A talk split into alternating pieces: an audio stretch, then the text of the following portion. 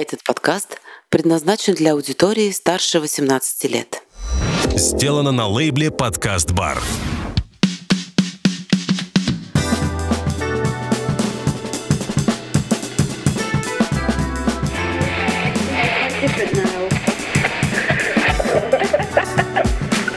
I said, um, and he said I had a three-dimensional quality having to do with sex. sex. Его знали, подходит к концу. Секта свидетелей секса. Женя Иващенко. И Игорь Порошин. Напоминаю, что мы продолжаем обсуждать глобальный развод мужчины и женщины после 70 тысяч лет несчастливой жизни. А, хочу тебя спросить, а, как часто ты думаешь о Китае? Не часто я думаю о Китае. Не то, чтобы я каждый день просыпалась и думала о Китае. Но иногда думаю. В какой связи? Во-первых, когда пью китайский чай. По-моему, случается только при наших встречах. Да. А, Во-вторых, я веду такие группы, которые основаны на даосских практиках. И это практики, не побоюсь этого слова, с йони яйцом. И практики с йони яйцом пришли из Китая.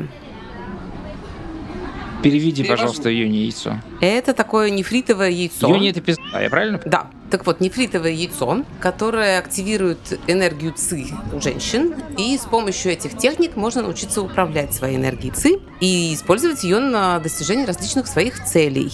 И да, использовать для этого силу Мгм, своей мгм. пизды. Ну, понятно. Опять, что-то у нас ни одного подкаста не, не получается без заплаток. Как-то мы совсем Ну, хорошо, распустились. использовать свою йони. да, да. Так вот, эти практики пришли из Китая, но, конечно же, они, они с современным Китаем уже мало имеют общего. А скажи, пожалуйста, а вот твой опыт а, взаимодействия с китайцами, допустим, а, сексуальное взаимодействие, и был такой опыт? Да, да. К тому же это я уже рассказывала в эпизоде про Японию. А я хочу сказать, что я э, чем больше живу, тем с некоторых пор все чаще думаю о Китае, потому что я вообще эту цивилизацию, она была для меня за пределами, я даже не, смотрел в ее сторону. И еще, наверное, сказывается то, что я был воспитан от отца, а, перешло в презрительном отношении к Китаю. А, потому что отец презирал Китай, а, ну, соответственно, понятно. Почему? Да, Ну, потому что там был Мао Цзэдун, А, и для отца это было как бы таким усугубленным гиперсоветским союзом, то есть абсолютно кретинической, идиотической цивилизацией, да, А, которая правит а, кретин полный, ну, с точки зрения отца. Понятно, что это очень а, условный подход, вот, да, очень утрированный, но тем не менее. Вот, но потом как бы выяснилось, что нет. Все-таки на кривой козе эту цивилизацию не объехать. Я стал, я думаю, все, ну, чай пришел в какой-то момент в мою жизнь, а какие-то потихоньку тексты я начинаю китайские, э, не то чтобы осваивать, но такими фрагментами. Вот, чуть-чуть, чуть-чуть искусства. В общем, а, Китай э, не в таком темпе, как для всего остального мира, но он надвигается на меня, да. И я считаю, что мы просто обязаны посвятить Китаю целый, целый выпуск, целый эпизод, потому что об этой цивилизации все больше и больше людей думают, уже не в таком смысле, что ну хорошо бы вот есть китайская цивилизация, это как, как зал-музей. Как древнеегипетская. Да, да, да. Ну вот мумия, а вот и Китай и так далее, да, не отвлеченно уже практически, потому что понятно, что Китай, э, ну там впервые, собственно, впервые в глобальную эпоху становится огромным, большим, э, большим полюсом, большой горой, которая, как мы видим, нарастает противостояние Штатов и Китая. Это все бесконечно интересно, это большой тектонический сдвиг. Вот.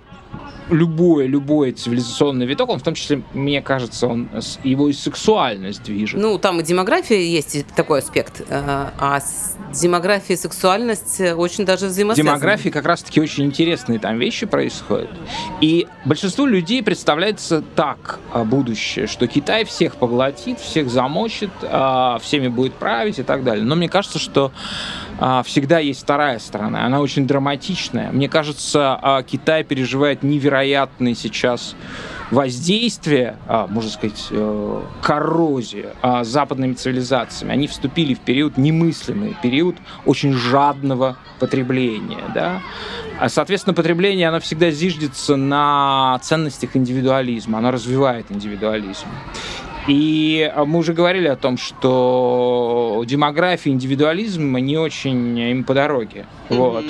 Ну, потому что, конечно, лучше пить э, какое-нибудь прекрасное вино в мишленском ресторане, чем там заниматься детьми. Вот, совмещать это можно, но сложно. Вот, в общем, я за то, чтобы устроить большой, большой диспут, большое дознание относительно Китая. И я в связи с этим позвал двух людей, которые будут э, исполнять роль как бы взгляда извне, а человек, который как бы привык изучать, анализировать, а, высказываться в медиа по поводу Китая, Иван, э, Иван Зуенко, который живет во Владивостоке. Он китаевед и раньше, понятно, до какого момента он мотался в Китай как э, на дачу на электричке, в общем, типа там, а поеду, поеду, поеду рыбу половлю в Китай. Вот. А второй человек это мой друг, а, Алиса, которая а, в один момент в девятнадцатом году стремительно собралась и уехала из одного из лучших городов на Земле, Санкт-Петербурга, в Китай. И вот два года уже она живет э, в, в маленьком, крохотном китайском городе с населением э, то ли 500, то ли 700 тысяч жителей. Вот, э, в часе езды от Шанхая. А у Алисы много разных интересов э, профессиональных в Китае. Она э, занимается с детьми, преподает им язык, и кроме того, она как переводчик выступает. И вот, соответственно, ее опыт другой. Она находится там, и она с другой стороны может посмотреть уже как человек, осевший в некотором mm-hmm. смысле Китая, пусть с небольшим опытом, но уже достаточно для того, чтобы делать какие-то суждения по поводу китайской сексуальности, которую мы будем сейчас изучать.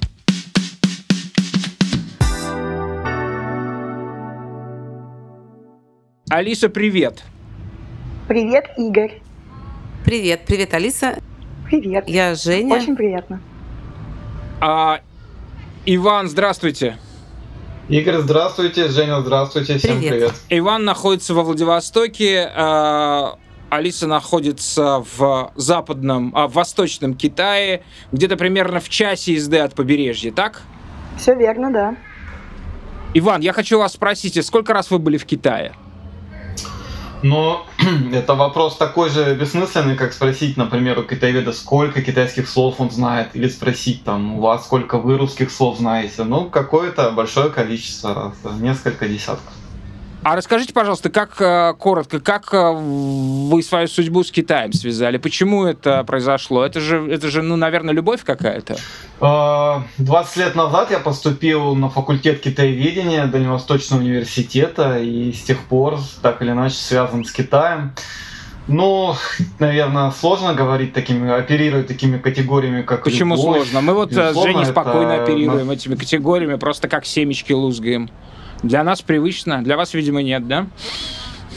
Нет, ну... Э, нет, почему? Я тоже оперирую категорию любовь, но все-таки Китай, наверное, для меня это прежде всего это работа. Да? Понятно, что работа любимая, но в целом я поступал на факультет китаеведения для того, чтобы приобрести профессию и с помощью этой профессии зарабатывать деньги. То есть это было прежде всего. А, и ага работа, тем не менее, любимая, э, работа, которая позволяет э, разных, э, разных форматах, скажем так, выступать, и, в общем-то, в этом ее несомненный плюс. Алис, я хочу тебя спросить, скажи, пожалуйста, почему ты поехала именно в Китай? В общем, я поехала в Китай совершенно неожиданно для себя. Вообще, изначально я была ориентирована на поездку в Европу, но мой бывший возлюбленный на тот момент проживал длительное время в Китае, и он постоянно говорил о том, что, в общем-то, ему видится, что мне эта страна подойдет по темпераменту. Ну и, в общем-то, я ему поверила и поехала. когда надоело работать на крупные фирмы и зарабатывать деньги не для себя. То есть наступило выгорание, и, воспользовавшись советом друга, я просто все бросила и поехала. Сколько раз ты его после этого проклинала? Э, наверное, первые три месяца. Что случилось потом? Потом случилось принятие. Принятие действительности, принятие людей, э, вовлечение в культуру, какие-то даже, может быть, традиции. То есть ты поехала, не зная ни языка, ни кого-то из людей? То есть просто открыла дверь в открытый космос? Ну, я ничего не знала о Китае, кроме, наверное, Мао Цзэдуна и Конфуция. Э, Ага. Пила чай с порошиным, и, пожалуй, все. Так, вот к чему это приводит. Понятно. Вот, но все-таки решающим э, аргументом явились именно слова моего друга, который здесь уже жил. В общем-то, я ему поверила, да. А друг не китаец? Нет, То есть нет. друг русский? Да, конечно. Мгм. Мгм. Ты приехала одна, у тебя не было никакого партнера в Китае, да, на тот момент. Ты не, не приехала к партнеру. Да, все верно. Что, как, да, как, э, что происходило вот, соответственно, с сексуальностью, с, сексуальностью Китая, с твоей? Какие здесь, какая, какая история стала развиваться? Что ты увидела? Что тебя сразу же поразило? Или наоборот, ну, или наоборот, ты в этом увидела что-то привычное и узнаваемое? А, ну, наверное, очень многие а, люди, когда едут из Европы в Азию, они дают такой зарок себе, что, ну, я поеду, но сексом там точно не буду заниматься, они совсем другие и так далее. Э, В глубине души, наверное, я тоже не думала о том, что какие-то такие истории сексуального характера со мной здесь будут происходить, э, при условии, что я думала, что я останусь здесь всего лишь на полгода, и то есть я смирилась с тем, что мне придется всю дорогу заниматься рукопашкой. Но люди здесь достаточно открытые, знакомиться здесь достаточно легко. Людей здесь очень много, у всех у них разные интересы. И поэтому найти себе какого-то правильного, грамотного, подходящего партнера достаточно просто. Сложности, конечно, начинаются потом, сложности культурологического характера, но а, я могу сказать так, что если человек одинокий, то это ненадолго здесь. Ого. Даже несмотря на то, что ты в маленьком городе живешь? Да, да. Ну, маленьком как? Ну, Жень, ну, ну это же, я и сказал, ну, типа Гена, Марсель. Ну да. Вот- вот ну, ты на самом деле. Игорь, ошибся. Сейчас, на сегодняшний день, по последним данным, в моем городе проживает миллион двести человек. Это маленький Ого, город да, да, для это Китая. А, ну, так- Это маленький город. Это по европейским, да, по европейским меркам это просто э, а, огромный город. Да, да, Он да, входил да, бы да, там да. в, три- в двадцатку или в тридцатку самых больших европейских городов. Ну, это понятная история. А, значит, ты интересную фразу сказал, что а- а- одиноким оставаться довольно сложно. Э, Здесь м, людям присуща эмпатия. И если ты с определенной периодичностью ходишь в парк один, читать книгу или заниматься, обязательно э, это не останется незамеченным. Люди начнут подходить и спрашивать, э, не скучно ли тебе, не нужен ли тебе партнер, не нужна ли тебе какая-то помощь. То есть ты просто сидишь на скамейке в парке, и они сами подходят? Ну, если это регулярно, и они видят, что ты на протяжении там, трех недель Ага. уже приходишь в одно и то же место и что-то читаешь или делаешь. Ну, это же прекрасное место для того, чтобы знакомиться. Просто какой-то рай. Ну, по мне это ад. Я, для меня это видение ада. То есть тебе постоянно подходит, и, и- и от этого просто можно сойти с ума. Да, и на самом деле очень Так- долгое время я помню, что Игорь, я с тобой делилась этим, что мне это совершенно не подходит. Я люблю, когда меня никто не трогает, но со временем ты привыкаешь к этому и в случае необходимости даже сам подходишь и предлагаешь свою помощь. То есть в России меня не волновало чужое горе, здесь ты начинаешь проникаться такими вещами. Иван, у меня к вам вопрос. Э, такой теоретического характера. Я практически ничего не знаю про историю и уж тем более про современную а, жизнь китайской сексуальности, если таковую можно вообще найти и сформулировать. Наверное, это можно приписать свойствам японской культуры, а, то, что она, наверное, а, в силу ее более, как ни странно, открытого периода а, существования в 20 веке, она себе гораздо больше сообщила западной цивилизации, чем китайская.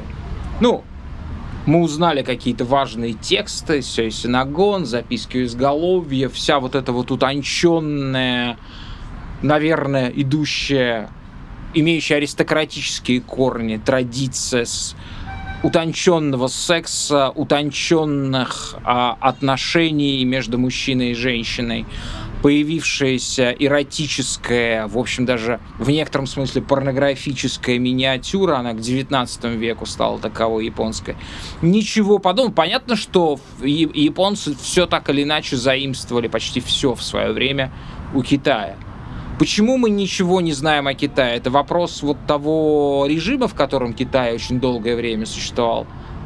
Могли бы вы как-то описать э, китайскую сексуальность, чем она, э, чем она замечательна? Если замечательна, а может быть она ничем не замечательна?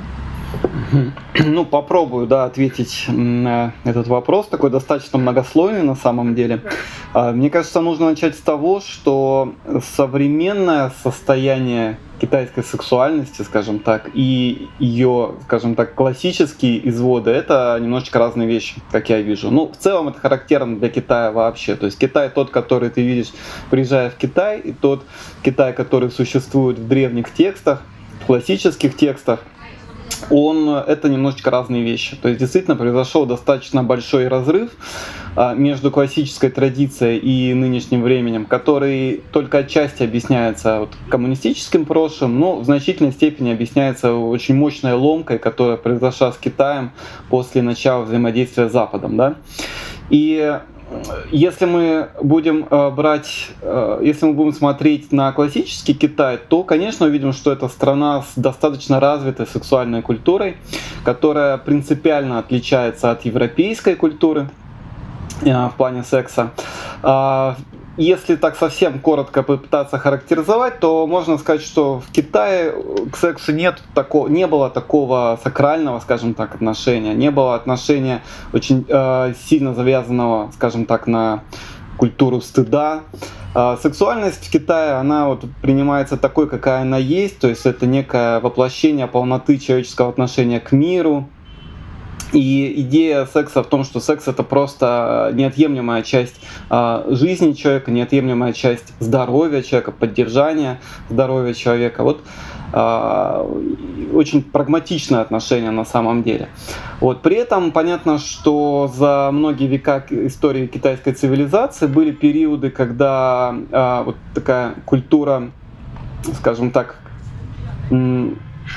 куртуазная культура была достаточно сильно развита ну, в определенные династии, в определенные, в определенные периоды истории. И это привело к тому, что, конечно, существовала, существовала достаточно развитая традиция и э, ну, такого секса не только прагматичного или секса как часть поддержания здоровья, а секса как э, человеческого, как возможности доставить удовольствие себе, доставить удовольствие партнеру.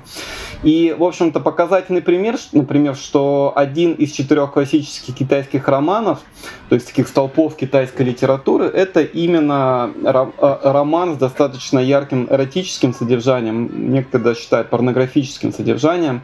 Это роман «Цветы сливы в золотой вазе» Дин Пин Мэй. И э, чуть менее известен другой роман, который, ну, откровенно порнографический, называется «Подстилка из плоти».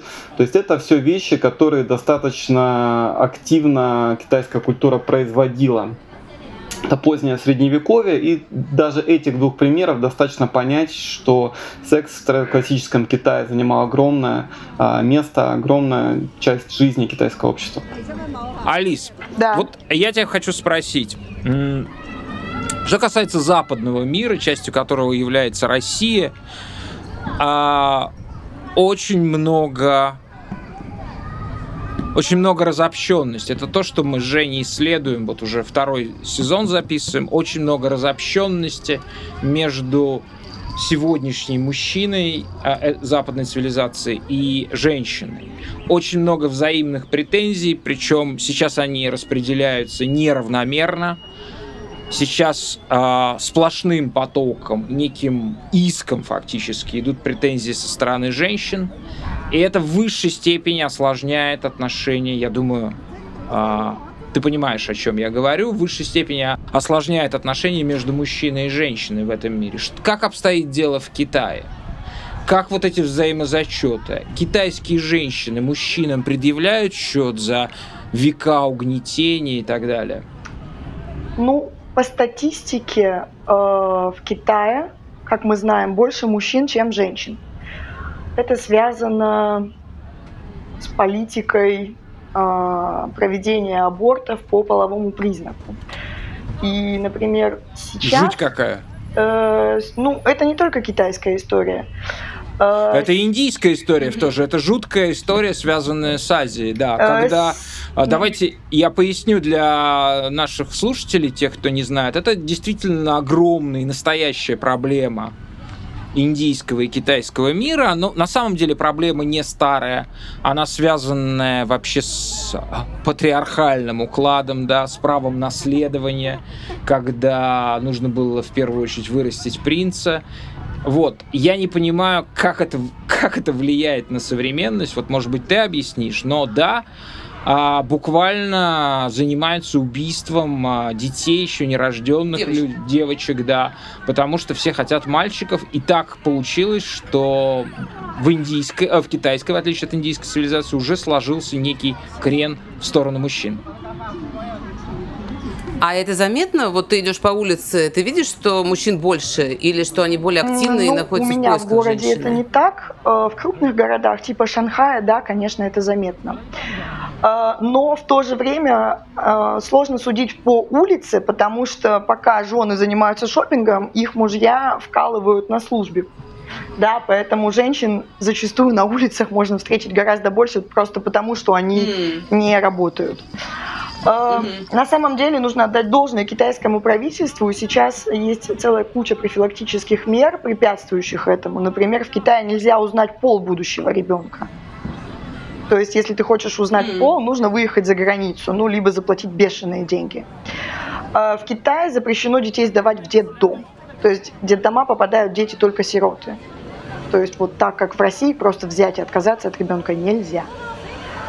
Вот. По поводу женщин, ну и разумеется, женщины в более выгодном положении в плане выбора мужчин, а, они могут диктовать правила, и если у тебя нет квартиры, машины, то ну ты жених а, вообще Забудь. так себе. Да.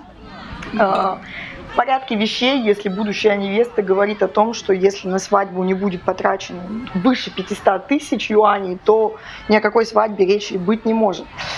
Как как итог, семья жениха должна с детства уже накапливать какую-то финансовую подушку для организации будущего своего сына. А, жена оставляет за собой право работать, не работать. Не всем мужьям это подходит, но никто не пытается возражать этому.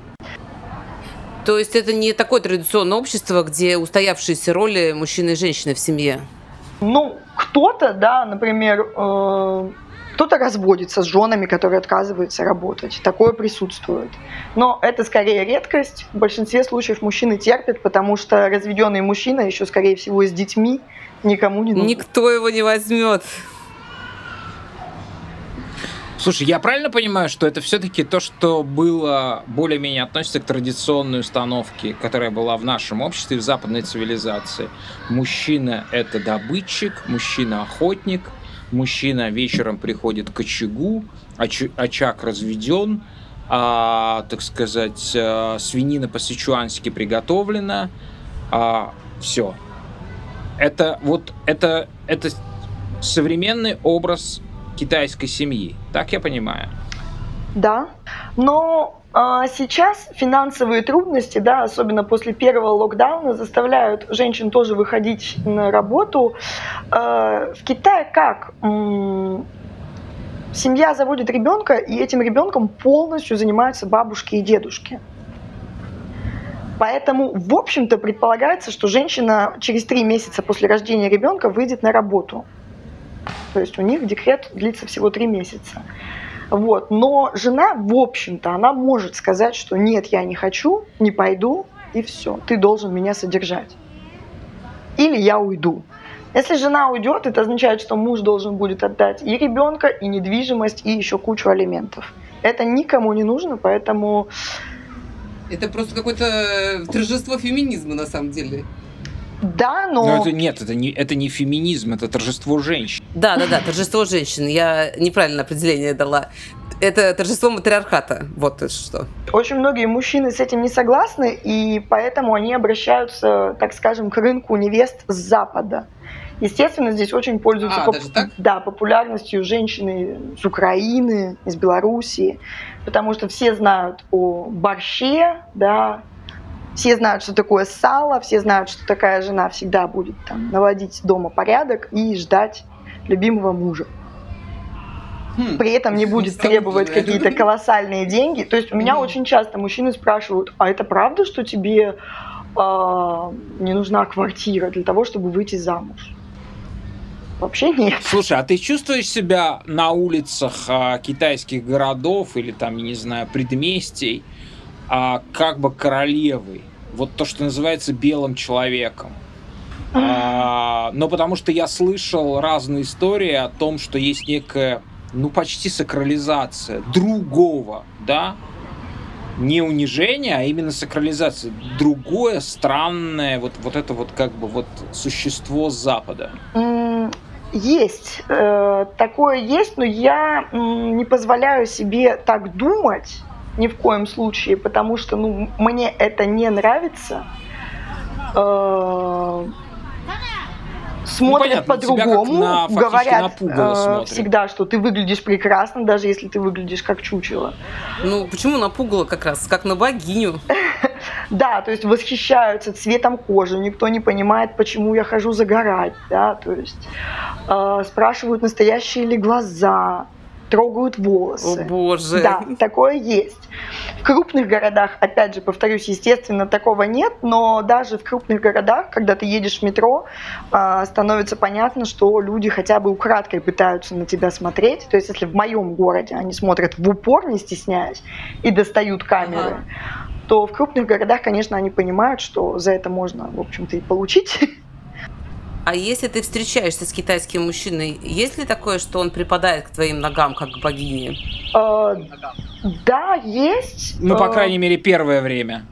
Ну, нет, не первое время. Я была замужем за гражданином Китая, и... О! я действительно чувствовала себя именно так, потому что все, что я хочу... Я... Алис, сколько раз ты была замужем за гражданином Китая? Один раз. Раз, раз уж так пошло. Один раз. Вот. Так. А, но я не зарекаюсь, что это был последний раз, просто это был не мой человек немножко. Но действительно все, что я хотела, я получала. Благо, благо для него мои аппетиты э, не такие высокие. А я хочу, прежде чем ты расскажешь, эм, я надеюсь, эту крайне интересную историю э, твоего замужества в Китае, я хочу у Ивана спросить. Иван, что, что слышно, что, как, как на границе тучи ходят? Что слышно по поводу ручейков импорта э, белокожих или, наоборот, загорелых э, европеоидных невест в Китай? Имеется в виду сейчас или вообще в целом? Я говорю о том, может ли в Китае произойти то, что произошло, а, скажем, в Соединенных Штатах Америки. А, Китай, который станет или стал уже ведущей мировой державой, это, естественно, огромная ведущая мировая держава, это означает богатство, и это всегда привлекает как новый рынок труда и вообще как новая среда обитания. Можно ли с этим, а, в связи с этим ожидать, что будет размываться этот этнос, что все больше и больше межнациональных, может быть, межрасовых браков будет в Китае? Смотрите, ситуация достаточно динамично меняется, причем на наших глазах. Э, если бы этот вопрос вы спросили лет 10 назад, ответ был бы немножечко другой. Э, это был период, когда Китай действительно достаточно далеко пошел по пути условного космополитизма. Действительно, было иностранцев много в крупных городах Китая, их становилось все больше и больше. Китай становился привлекательным местом для жизни иностранцев. Ну и, соответственно, количество вот всяких межнациональных браков или просто пар, оно было достаточно велико. Ну, особенно в какой-то период китайские девушки раскрепостились, и э, очень часто были они именно инициаторами знакомств. Вот, но... Э... А, то есть не только браки, где мужчина китаец, а женщина иностранка, но и наоборот. Конечно, конечно, масса, масса. И, э, но последние годы, собственно говоря, в правлении товарища Си Цзиньпина ситуация начала достаточно серьезно меняться, достаточно кардинально меняться. И сейчас мы видим э, крен в сторону изоляционизма. И первый, кто на нем, э, кто его прочувствовал на себе, это как раз-таки те иностранцы, которые массово находились в Китае на не совсем легальных основаниях или полулегальных. Ну, например, приезжали работать по бизнес-визе или приезжали работать по по туристической визе, то положение этих иностранцев последние годы становилось все сложнее и сложнее, а вот пандемия, локдауны, да, о которых вот Алиса рассказывала, они, в общем-то, а, сделали а, это уже фактурой из прошлого. То есть сейчас на самом деле массовых такого массового количества иностранцев в Китае нет. И существуют большие сомнения, что после того, как а, пандемия все-таки будет побеждена когда-нибудь и Китай раскроется, существуют большие сомнения, что он раскроется так же широко, как это было до, скажем так, 2019-2020 года. Это если мы говорим о Китае и иностранцах. Ну, а что касается перспектив того, что Китай превратится в некий mm-hmm. плавильный котел и размоется этничность, ну, у меня большие сомнения, просто потому что э, китайцев очень много, и сами по себе китайцы, как бы, они активно плавятся, но внутри своего котла, да, то есть я бы все-таки Китай в данном случае воспринимал бы не как одну отдельно страну, да, а я бы воспринимал как некий субконтинент, как некую цивилизацию, и внутри вот этой внутри этого субконтинента происходит плавление, действительно происходит достаточно серьезное. Но внешние компоненты, они, конечно, даже если они есть, они не способны как-то изменить очень серьезно вот ну, состав. Я, я вообще не понимаю, как можно в этом мире, который стал так тесен, да, понятно, что сейчас то, что мы наблюдаем, это своего рода контрреволюция, что мы увидим признаки цивилизации, возникновения цивилизации 20 века, там, может быть, даже еще, еще раньше, но главным образом 20 да, когда снова правительство а, в силе, когда они что-то там указывают, приказывают, а, отменяют и так далее.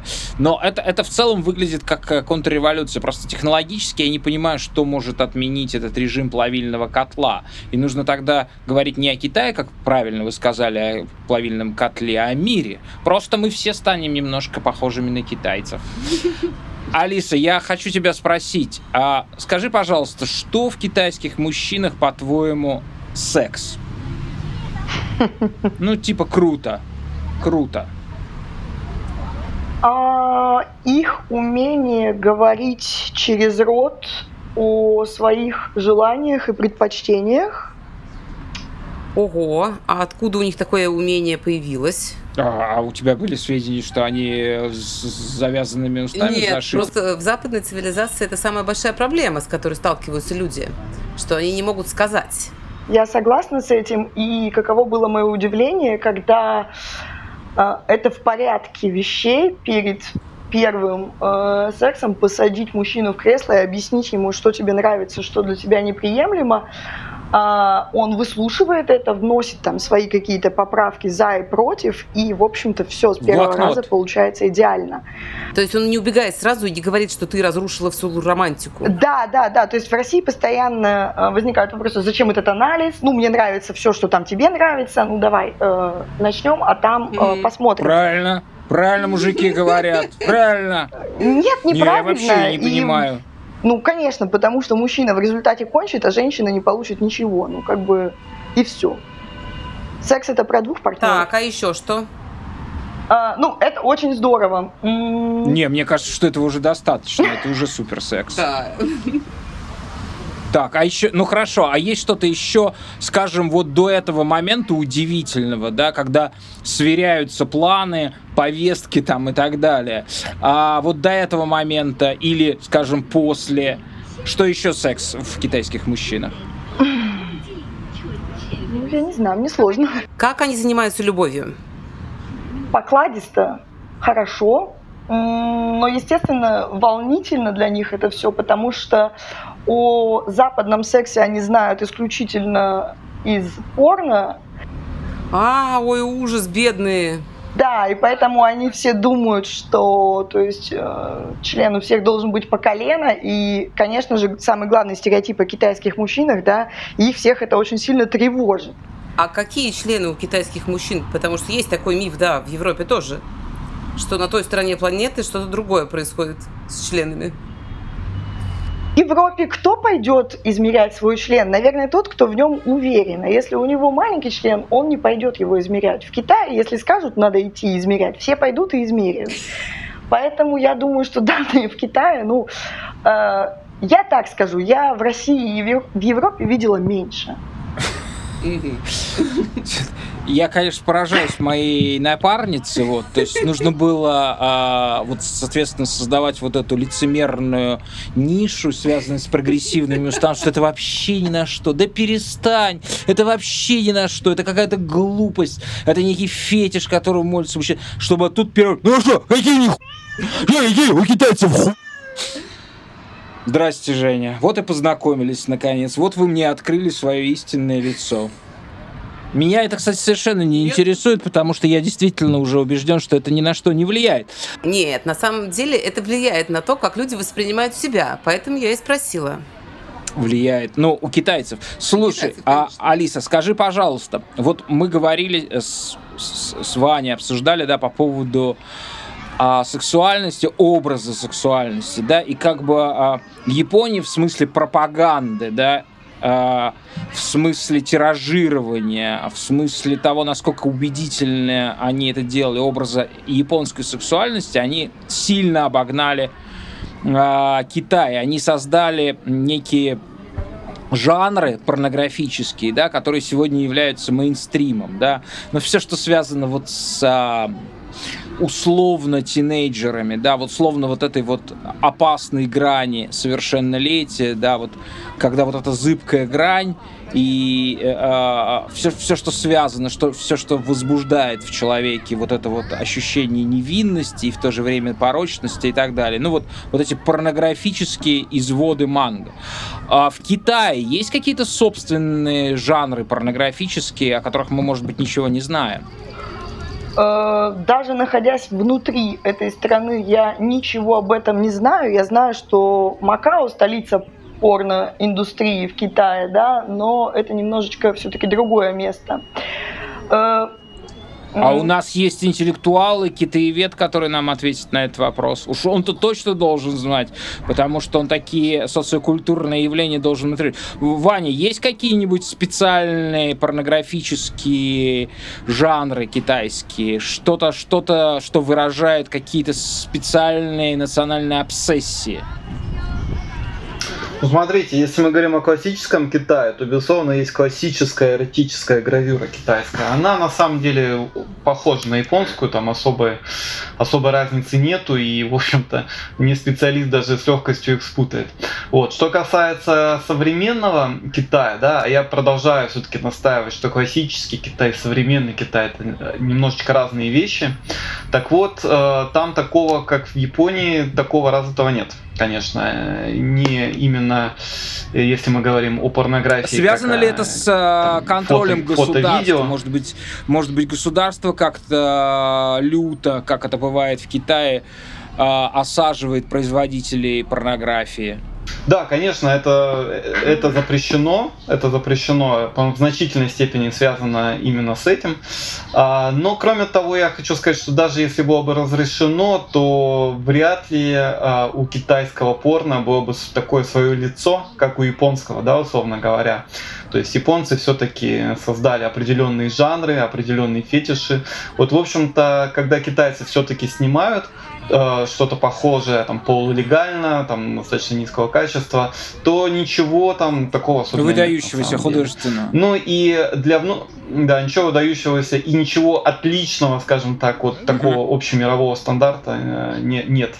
При этом я хочу сказать, что для Китая эта ниша полностью занята японским порно на самом деле. То есть в Китае популярные японские порнозвезды, они там гораздо больше получают, скажем так, лайков, подписчиков именно из Китая, да, чем из Японии.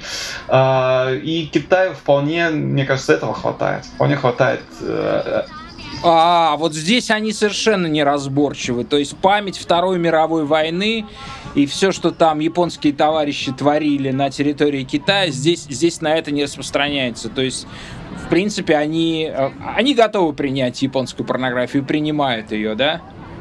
Ну ты же готов принимать немецкую ну, порнографию? получается, получается, да, получается, что так. Резонно. Нет, Алиса, да, резонное Алиса, возражение. Не, не готов принимать. У нас был совершенно а, совершенно выдающийся а, эпизод а, в предыдущем сезоне, который назывался «Не дрочи», где мы, а, соответственно, разобрали разобрали культ порнографии, да, что, что этот культ абсолютно поработил современного мужчину. Скажи, пожалуйста, этот культ порнографии, это, это все проникновения порнографии, оно в, а, в Китае ощущается? А, да. А, нужно отдать должное. Ты, мне не очень понравился термин, который ты употребил. Ты сказал, а, китайское правительство люто реагирует. Это не люто, чаще всего это резонно. Власти резонно это все блокируют по понятным причинам, но, естественно, есть лазейки, посредством которых э, местные жители э, могут смотреть порно. И они смотрят его, они как бы учатся на нем, потому что зачастую у них нет выхода, потому что многие женщины, то, что я сейчас говорю, это мое мнение, мои наблюдения, да, то есть это не есть истина, это субъективно. Только, только твои нужны, Алиса, да. ищи более. Нам, а... товарищи Синзапина, наблюдения по этому поводу не интересны. Твои. Как мне кажется, многие женщины в Китае, они занимаются сексом не для удовольствия, а просто для деторождения, ну и потому что где-то было сказано, что это нужно. Да, э, поэтому секс, грубо говоря, по расписанию. И мужчины вынуждены либо искать на стороне какие-то подходящие варианты, и зачастую жены на это никак не реагируют, а, либо они обращаются к порно. А интересно, а почему такое отношение у женщин? Тем более, что ты говоришь, что китайские мужчины очень внимательны и знают, что делают. Женщинам это не нравится? А, мне кажется, свою роль в этом сыграл Святой Престол. Я понимаю, что я очень далеко сейчас шагнула, далеко назад, но все на Западе считают, что Китай это исключительно буддисты, даосы, да, конфуцианцы, но угу. та территория, где проживаю я, здесь очень много христиан. Католиков. И, да, католиков. И м, католическая церковь, у нее все-таки свои взгляды да, на сексуальность и на всю эту историю. У нее уже никаких взглядов на сексуальность нет. Это какой же адский конфликт получается? То есть, с одной стороны, абор- аборты делать нужно, а с другой стороны совершенно нельзя. Католическая церковь в Китае, вы сами ведь понимаете, насколько это, как это звучит, да, то есть здесь м- христианство, оно существует в своем формате, я уверена, что Иван со мной согласится. Вот, и вот эта вот чопорность, сдержанность, табуированность, да, женщин, э- ну, мне кажется, она проявляется таким образом. Католическая, вот. знаменитая итальянская табуированность, да. Кому, я к тому, что мне кажется, это исторически так сложилось просто, что Алис, ну, это, секс это слишком это сложный вопрос. Я, на... я, тебя, я тебя подколол просто, ну да, понятно, что все кругом противоречие, да, и, и, и Женя сразу же это противоречие, ну, просто констатирует. Не потому, что мы ждем от тебя ответа, как аборты сочетаются с а, ну, это для меня абсолютно... Я представила себе, Для меня сенсационная вещь э, влияние, влияние католицизма на Китай. Для меня ты, ты, ты, ты просто, ты просто ты просто это русские сенсации буквально. Русские сенсации. Вот. А, хорошо, продолжай, пожалуйста. Э, на чем мы остановились? Мы остановились на том, почему женщины не хотят, ну и Да. потому да, что, почему же... как мне Слушай, я так кажется- понимаю, что ты говоришь о, о- о- о очень простой вещи, которая касалась вообще а, м, развития сексуальности в западном обществе. А, а, некое табу, некая необязательность а, касаемо а, женского оргазма. То, что сейчас западная цивилизация там всеми методами, 55 Оттенками. да, разных курсов, учебников, а, специальных телеканалов и, кажется, медиахолдингов, которые тоже посвящены женскому оргазму, вот, а, пытается каким-то образом эмансипировать. Ты про это говоришь? Да, И а, как да, это, это, это вопрос, что называется, недостатка образования в, в- в этом. Э, да, в этом длительное время на территории Китая сексуального секс-просвета, так скажем, его не существовало. Э, Как следствие, это приводило к нежелательным беременностям и к тому, что никто ничего не, не понимал вообще, ни методику, ни технологию. Э, Например, одна моя знакомая столкнулась э, с такой ситуацией. После секса мужчина просто сказал, иди помойся, а то забеременеешь. То есть он даже не понимает. Это вот в наши дни. Да. Э, То есть, ну, она мне позвонила. Это при условии, что на территории Китая можно купить любого характера таблетки и презервативы. На любой карман, на любой вкус и цвет, да. Э, Образования в этой сфере нет. Опять же, браво китайским властям. Сейчас э, в школах начинают вводиться специальные уроки, выпущен какой-то сенсационный учебник э, с картинками даже, да, где рассказывается, в общем-то, технология производства. Алис, простой вопрос. А как ты об этом узнала? Как ты узнала о великой неудовлетворенности э, китайских женщин? Ну, Передачу посмотрела по я-то телевидению? человек, который может говорить о чем угодно и спрашивать о чем угодно. И Ага. Я пришла к этой идее в один из вечеров. Мы сидели в баре, э, было несколько девушек, парней. И почему-то разговор э, зашел о сексе. Я спросила свою подругу, когда она планирует рассказывать своей дочери об этом. Э, Она сказала, что, наверное, никогда. Ну и что она может вообще рассказать об этом, она не представляет. И мы с моим другом на нее накинулись и спросили вообще, удовлетворена ли она своей сексуальной жизнью, ну, потому что мы друзья, мы постоянно об этом говорим, подкалываем друг друга. А, В ходе разговора выяснилось, что ни одна из четырех девушек ни разу в жизни не испытывала оргазм. Каково было наше удивление. Ничего себе. Да.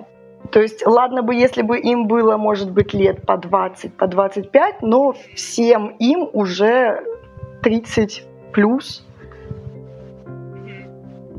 Вот. И я, конечно, удивилась. Я спросила, что они делают для того, чтобы как-то с этим разобраться. Но никто ничего для этого не делает. И на мой вопрос, а зачем вы занимаетесь сексом, они сказали, ну, потому что муж хочет и потому что ему это надо. Я не стала углубля- углубляться в детали и спрашивать, э, как это происходит, ну, потому что я могу себе представить, как это происходит, с учетом того, сколько женатых мужчин я вижу ежедневно на Тиндере и на прочих дейтинг-ресурсах. Алис, почему ты рассталась вот с а, прекрасным, а, прекрасным китайским мужчиной, который, который готов а, выслушивать а, и э, внимательно выслушивать тебя, слушать тебя, не выслушивать, а слушать?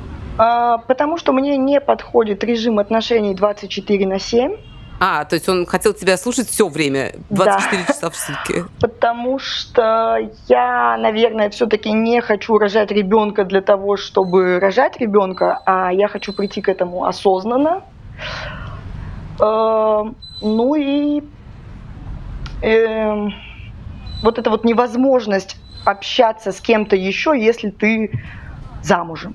То есть многие китайские мужчины и женщины не позволяют своим партнерам вступать в какую-то дружеские отношения с противоположным полом. А Ну, с другой стороны, их можно понять. Ты так долго добивался, теперь все, мое. Ну и да, и нет. Каково было мое удивление, когда мой муж спросил меня, не состою ли я в лесбийской связи со своей лучшей подругой. То есть он начал действительно параноить и ревновать по этому поводу. Я хочу спросить у Ивана. Иван, во время вот путешествий э, для вас это как-то проявлялось внешне? Вот этот фактор того, что очень многие женщины Китая не испытывают оргазм. Вы как-то это ощущали во время ваших э, экскурсий, выезжей э, в Китай? то, что вот есть такое, как бы, есть такая проблема в обществе, которая не осознается, в общем, как проблема. Э, сложно сказать, что это именно можно просто приехать и наблюдателям действительно это заметить. Но по совокупности вот отдельных э, признаков, которые там известны из литературы, из кино, из рассказов действительно знакомых, как китайцев, так и иностранцев, ну, в общем-то, да, вот вывод, который сделала Алиса, я скорее с ним соглашусь. Да, есть вот такой стереотип, э, о нем хорошо известно. На самом деле, я бы обратил внимание и на то, что многие мужчины э, в браке не, несчастливы, в том числе несчастливы сексуально. И именно поэтому в Китае достаточно развитая именно развитая сфера получения э, сексуального опыта, сексуальной разрядки на стороне Раньше она была более развита, сейчас вот некоторое количество лет она находится а, в тени, ну, в связи с политикой правительства, но в целом она, естественно, полностью никогда не исчезнет. Да? Огромное количество возможностей получить интимные услуги в э, массажах, банях, в парикмахерских, э, в караоке. И, кстати, э, можно сказать, что ходят туда-то не только мужчины, да, достаточно известные истории, когда в КТВ ходят и женщины, женщины-предприниматели, там да. И, кстати, о китайских массажах. Я вот, например, живу в Барселоне, и у нас одна из э, услуг, которые оказывают китайские салоны массажа, а их очень много в Барселоне, именно китайских, это, это, конечно, не афишируется. Это как раз получение услуг в сфере сексуальных утех. Причем как для мужчин, так и для женщин. А что такое сексуальные утехи? Я не знаю, я не пробовала. Но моя подруга пришла, и ее спросили, вам по полной программе? Она сказала по полной, потому что она думала, что это полный массаж тела. А в результате пришла женщина, которая стала делать ей массаж влагалища. Угу. С целью возбудить ее. Ну да, массаж влагалища. Ну, могу, могу подтвердить, да, что это не позиционируется как проституция, и в общем-то, это действительно до сих пор существует. При этом это не тот, не тот формат эротического массажа, как его видят на постсоветском пространстве, да, то есть это именно такая достаточно эм, достаточно прагматичная оздоровляющая процедура. Ну так, во всяком случае, китайские специалисты позиционируют. Вот, это то как раз-таки в связи, почему я думаю так много о китайской цивилизации. Потому что, конечно, тот путь, который прошел Китай, антропологическое понимание человека, это все, ну, оно, оно, оно, оно предельно другое, да. И я в связи с этим, Алиса, хотел тебя спросить. А, в Китае накоплен огромный опыт, огромная традиция, другая традиция отношения к мужскому оргазму. А, когда оргазм не становится фетишем, да, когда семя сберегается, когда к нему относятся как к ценности, когда это, это тоже разработано в том числе в китайской традиции, да, когда мужчина не заканчивает половой акт с семяизвержением. Скажи, это такая же это такая же умершая история, как чаепитие, вот, которая здесь возможна, а в Китае, как ты мне рассказывала, что этого просто не встретить, да, то есть это, это, это, это выглядит как из, экзотика. Все да, все пьют Кока-Колу условно. Или все-таки ты сталкивались или слышала о том, что эта традиция, а, а, она, она есть, что она живая? Ну, слушай, мне всего 34 годика, а, те люди, которые практиковали такие истории, наверное, значительно старше меня, поэтому я лично с этим не сталкивалась. Но, например, э, моя подруга не так давно познакомилась с молодым человеком. Он вроде как нацелен на женитьбу, на семью. И вот она уже сидит на нем полуголая, а он ей говорит, а ты знаешь, я вообще не занимаюсь сексом. Молодец. Познакомишь и, меня с этим? Ну, то есть... Пожать ему руку, так. А, не больше, больше не Я, конечно, когда услышала эту историю, рассмеялась в голос, да, ну, потому что это уму непостижимо. Как можно было допустить вообще такой близости, если ты... Ну, нужно было, наверное, на более раннем этапе это все обсудить. Да, но, то есть, ему это неинтересно. Э, я не считаю, что это проблема, да, ну, то есть, это скорее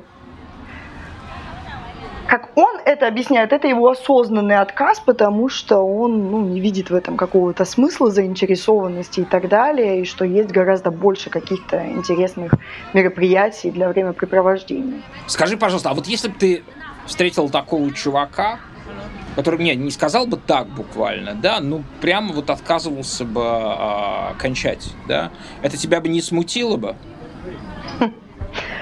Я затрудняюсь ответить. Ну, а, я бы попыталась выяснить, ну, в чем причина. Ситуацию. Ну, то есть это какие-то его, там, я не знаю, религиозные предпочтения, да, ну, наверное, мы бы расстались. Неважно. Я думаю, Я каждый... просто говорю само ощущение. Заточенность на результат. Вот тот, когда результатом понимается это. Ну, я никак не могу для себя этот результат э, примерить на себя, поэтому, ну, скорее нет, чем да. Скорее нет что? Скорее я бы прервала эту связь, ну, потому что мне бы показалось это, наверное, странным. Хотя каждый дрочит, как он хочет, поэтому... Или не дрочит. Ну, или не дрочит, да. Как... Э, подкаст, э, как проповедует подкаст э, «Секта свидетелей секса». Ребят, я последний вопрос вам хочу задать. Он такой культур-философского плана. Смотрите, я очень переживаю за Китай, за Китай в том смысле, что а, как вот я в прологе уже сказал, да, что всем кажется, что Китай сейчас все, всех, э, всех купит, всех, всех поборет, всех победит, а всех подчинит себя. Но есть и другой процесс, а, обратный, да, это искушение Китая западными ценностями.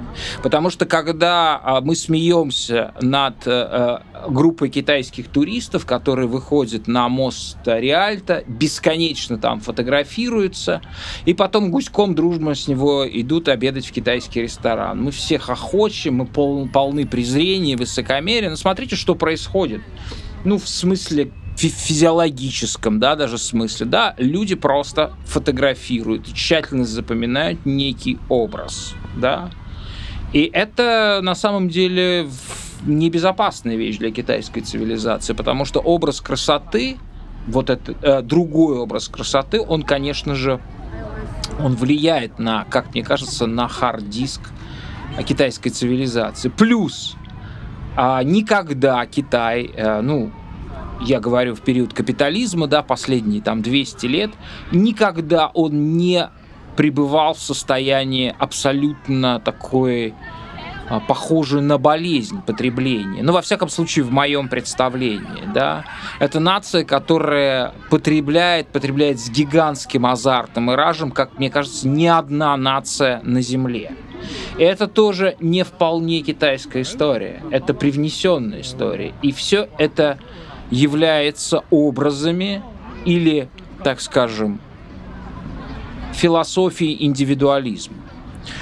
Как вы думаете, наблюдаете ли вы а, или можно ли предположить, что китайскую цивилизацию может поразить то, что поразило западную цивилизацию? Кризис отношений мужчины и женщины. Когда мужчины и женщины вроде бы говорят друг другу много слов, но никак не могут их связать.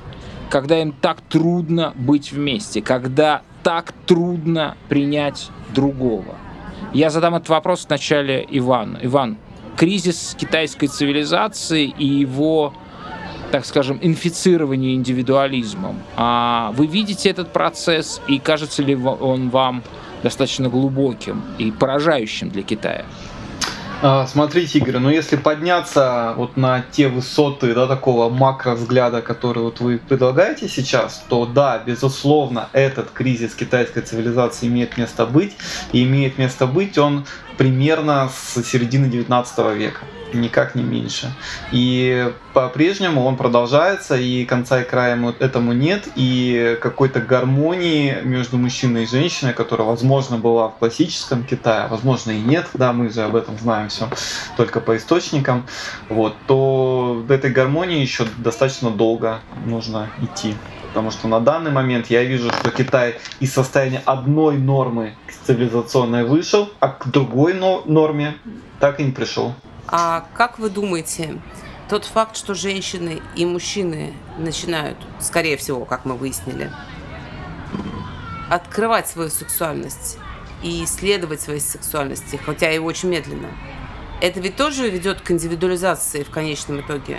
Тут сложный вопрос. Мне кажется, что мужчины в классическом Китае гораздо лучше и больше понимали э, свою сексуальность. И вообще классический Китай представляется мне гораздо более развитой в сексуальном плане цивилизацией, чем современный Китай. Другая огромная проблема, что это была развитая сексуальность для мужчин только да, и сейчас на самом деле то, что мы видим, это тоже отход от некой нормы и попытка найти какую-то новую норму, которая, ну, конечно, с трудом, с трудом находится, потому что масса факторов на них влияет, в том числе политических, идеологических, вот так вот.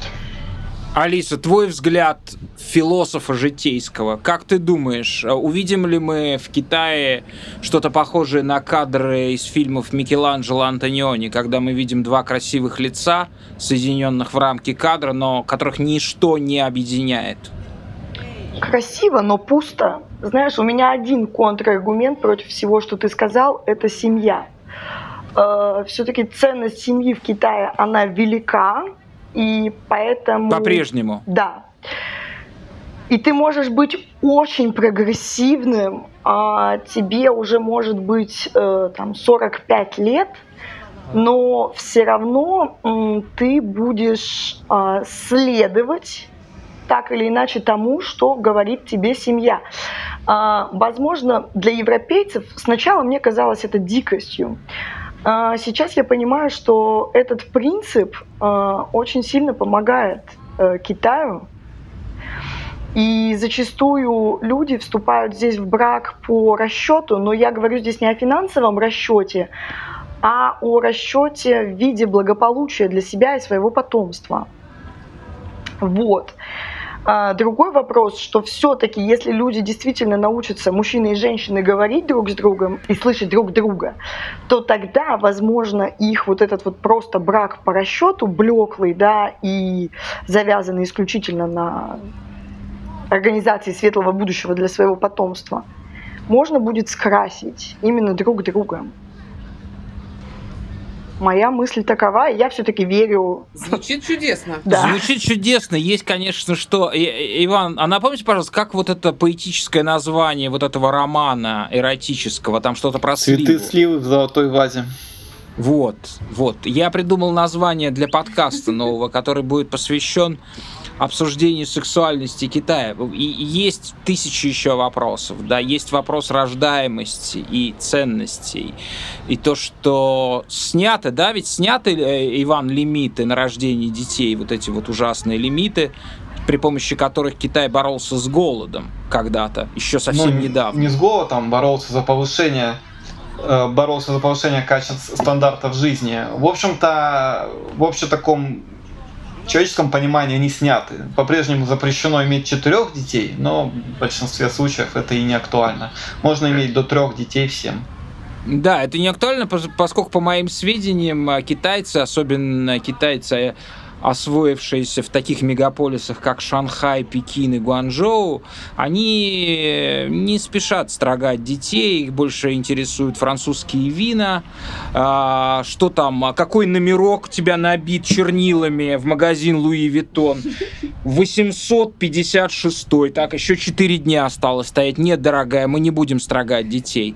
В общем, тысяча аспектов есть еще что обсудить, но мы все-таки, наверное, сойдемся в том, что матрица у Китая невероятно сильная, невероятно виртуозно а, проработанная, сконструированная, придуманная, органическим способом наращенная. Поэтому не так просто будет взломать эту матрицу, не так просто будет заставить китайцев отказаться от их а, ценностей, а, которые, да, подвергаются коррозии, взаимодействию с другими цивилизациями, но, конечно, на нашем веку Китай а, постоит и постоит еще как. Иван Зуенко из Владивостока, Алиса из а, предместий Шанхая, дальних предместий Шанхая. Спасибо вам большое, ребята. Спасибо вам огромное. Спасибо. Спасибо. Это была секта свидетелей секса Женя Иващенко. И Игорь Порошин.